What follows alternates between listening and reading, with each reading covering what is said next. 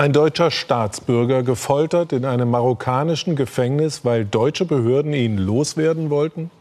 Gemeinsam mit dem Spiegel sind wir der Geschichte von Mohamed Hajib nachgegangen, einem Mann, den nie ein deutsches Gericht verurteilt hat, der aber als sogenannter Gefährder eingestuft war. Wurde ihm das zum Verhängnis? Wurde er deshalb sozusagen auf kleinem Dienstweg weitergereicht an einen Staat, der laut Amnesty International bei Menschenrechtsverletzungen gerne mal ein Auge zudrückt? Eine Recherche, die die Spiegelkollegen und Marcel Kolvenbach an den Rand des Rechtsstaats geführt hat. Ich schlafe die Nacht nie, weil ich träume immer, ich bin im Gefängnis, ich bin unter Folter, die schlagen mich, die wollen mich vergewaltigen, die wollen mich äh, töten. Folter und sieben Jahre Haft in Marokko hätten sein Leben zerstört. Er ist heute arbeitsunfähig. Er leide noch immer unter den Folgen, erzählt uns Mohammed Hajib. Gemeinsam mit dem Spiegel treffen wir den Deutschen mit marokkanischen Wurzeln in einem Café im Duisburger Hafen. Er zeigt uns Bilder seines Rückens, aufgenommen in der Haft. Schreckliche Erinnerungen. In Marokko wurde er zu zehn Jahren Haft verurteilt. Der Vorwurf, er habe terroristische Aktivitäten geplant. Das bestreitet er bis heute. Ich bin ein ganz normaler Muslim. Ähm, ich lehne Gewalt ab. Ähm, ich habe noch nie irgendwas terroristische Anschläge vorgeplant oder davon auch nicht geträumt. Ein rechtsmedizinisches Gutachten untermauert seine Angaben. Amnesty International und die Schweizer Menschenrechtsorganisation Al-Karama setzten sich für ihn ein. Er hatte zwölf Tage lang keinen Anwalt, keinen Kontakt zur Familie. Es gab in diesem Prozess keinerlei Beweise oder Zeugen, nicht einen einzigen konkreten Beleg, der seine Verurteilung gerechtfertigt hätte. Der Menschenrechtsrat der Vereinten Nationen urteilte, die Verhaftung von Herrn Mohamed Hajib ist willkürlich. Darum fordert die Arbeitsgruppe die Regierung Marokkos auf, Herrn Hajib unverzüglich freizulassen und angemessen zu entschädigen. Doch er blieb sieben Jahre in Haft und wurde weiter gefoltert. Seit drei Jahren ist er zurück in Deutschland. Gemeinsam mit seinem Anwalt erhebt er schwere Vorwürfe gegen deutsche Behörden. Als er im Februar 2010 von seiner Pilgerreise aus Pakistan zurückkehrte, sei er trotz deutschem Pass an der Einreise gehindert und zum Weiterflug nach Marokko gedrängt worden. Außerdem habe das Bundeskriminalamt die Marokkaner über den Terrorverdacht informiert. Gleich nach der Ankunft in Marokko sei er verhaftet worden. Deshalb ist es für mich ganz klar, das war von Anfang an eine geplante äh, rechtswidrige äh, Festnahme und äh, es würde mich sehr wundern, wenn nicht auch von Anfang an diese anschließende Folterung und äh, Versuch von ihm ein Geständnis zu bekommen, ähm, mit schwerer Folter, wenn das nicht so geplant war. Ein ungeheuerlicher Vorwurf. Haben deutsche Sicherheitsbehörden seinen Mandanten wissentlich Haft und Folter in Marokko ausgeliefert? Diese Frage ist Ausgangspunkt für eine monatelange Recherche. Aus hunderten Akten, E-Mails und internen Vermerken ergibt sich für uns folgendes Bild.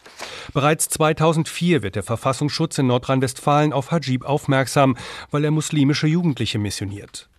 Als er 2009 zu einer Pilgerreise in Richtung Pakistan aufbricht, wird er als Gefährder zur verdeckten Fahndung ausgeschrieben. Dabei geht es auch um ihn, Josef D. aus Dortmund. Mit ihm gemeinsam hatte Hajib Deutschland verlassen. Während Hajib angibt, auf Pilgerreise gegangen zu sein, schloss sich Josef D. später deutschen Dschihadisten an. Da ist Ihnen nie aufgefallen, dass es mal irgendwelche Pläne oder äh, Ideen gegeben hat, äh, Anschläge zu verüben? Die Motive von ihm, ich, ich, ich weiß es nicht. Wir, wir sind geflogen, wir kannten uns, wir sind zu, zusammen gereist und in Iran sind wir getrennt. Josef D. wurde in Düsseldorf der Prozess gemacht. Über seine Beziehungen zu Mohammed Hajib steht in der Anklageschrift Der Angeschuldigte hat angegeben, sich mit Hajib gestritten zu haben, weshalb er vom Iran aus allein nach Pakistan weitergereist sei. Fest steht, Weder der Generalbundesanwalt noch einzelne Landesstaatsanwaltschaften hatten gegen Mohammed Hajib im Zusammenhang mit seinem Aufenthalt in Pakistan Ermittlungsverfahren eröffnet. Als Mohammed Hajib am 11. Februar 2010 aus Pakistan zurückkehrt, wird er dennoch weiterhin als islamistischer Gefährder eingestuft. 25 Beamte aus Bund und Ländern warten auf ihn. Die Operation führt das Landeskriminalamt Hessen. Es kommt zu einer Gefährderansprache. Die Polizeibeamten sagten mir ganz deutlich, sie dürfen den Flughafen nicht verlassen. Es sei denn nach Marokko. Auf Anfrage von Spiegel und Report Mainz antwortet das hessische Landeskriminalamt. Die Weiterreise von Herrn Hajib nach Marokko erfolgte freiwillig. Zu keiner Zeit wurde durch Beamte des hessischen LKA diesbezüglich Druck auf Herrn Hajib ausgeübt. Tatsache ist, bis zu seinem angeblich freiwilligen Abflug war er in ständiger Obhut der Beamten. Und das Bundeskriminalamt informierte die marokkanischen Behörden. Und gleich nach seiner Ankunft landete Mohammed Hajib in den Händen seiner Peiniger.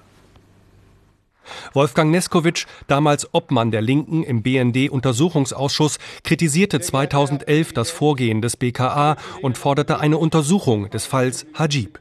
Heute sagt er dazu, das BKA hätte bedenken müssen, ob der Betroffene staatliche Repressionen durch den Empfängerstaat befürchten muss, die mit elementaren rechtsstaatlichen Grundsätzen unvereinbar sind. Dazu gehört insbesondere die Einhaltung des völkerrechtlichen Folterverbotes. Zum damaligen Zeitpunkt gab es genügend Belege und Anhaltspunkte dafür, dass die deutschen Sicherheitsbehörden nicht darauf vertrauen konnten, dass Marokko sich an solche elementaren rechtsstaatlichen Grundsätze hält. Gegenüber Report Mainz und dem Spiegel erklärt das BKA, man habe sich bei der Informationsweitergabe an geltendes Recht gehalten. Mohammed Hajib bleibt jetzt nur noch der Gang durch die Instanzen, um zu klären, ob deutsche Behörden eine Mitschuld an seiner Haft und Folter tragen.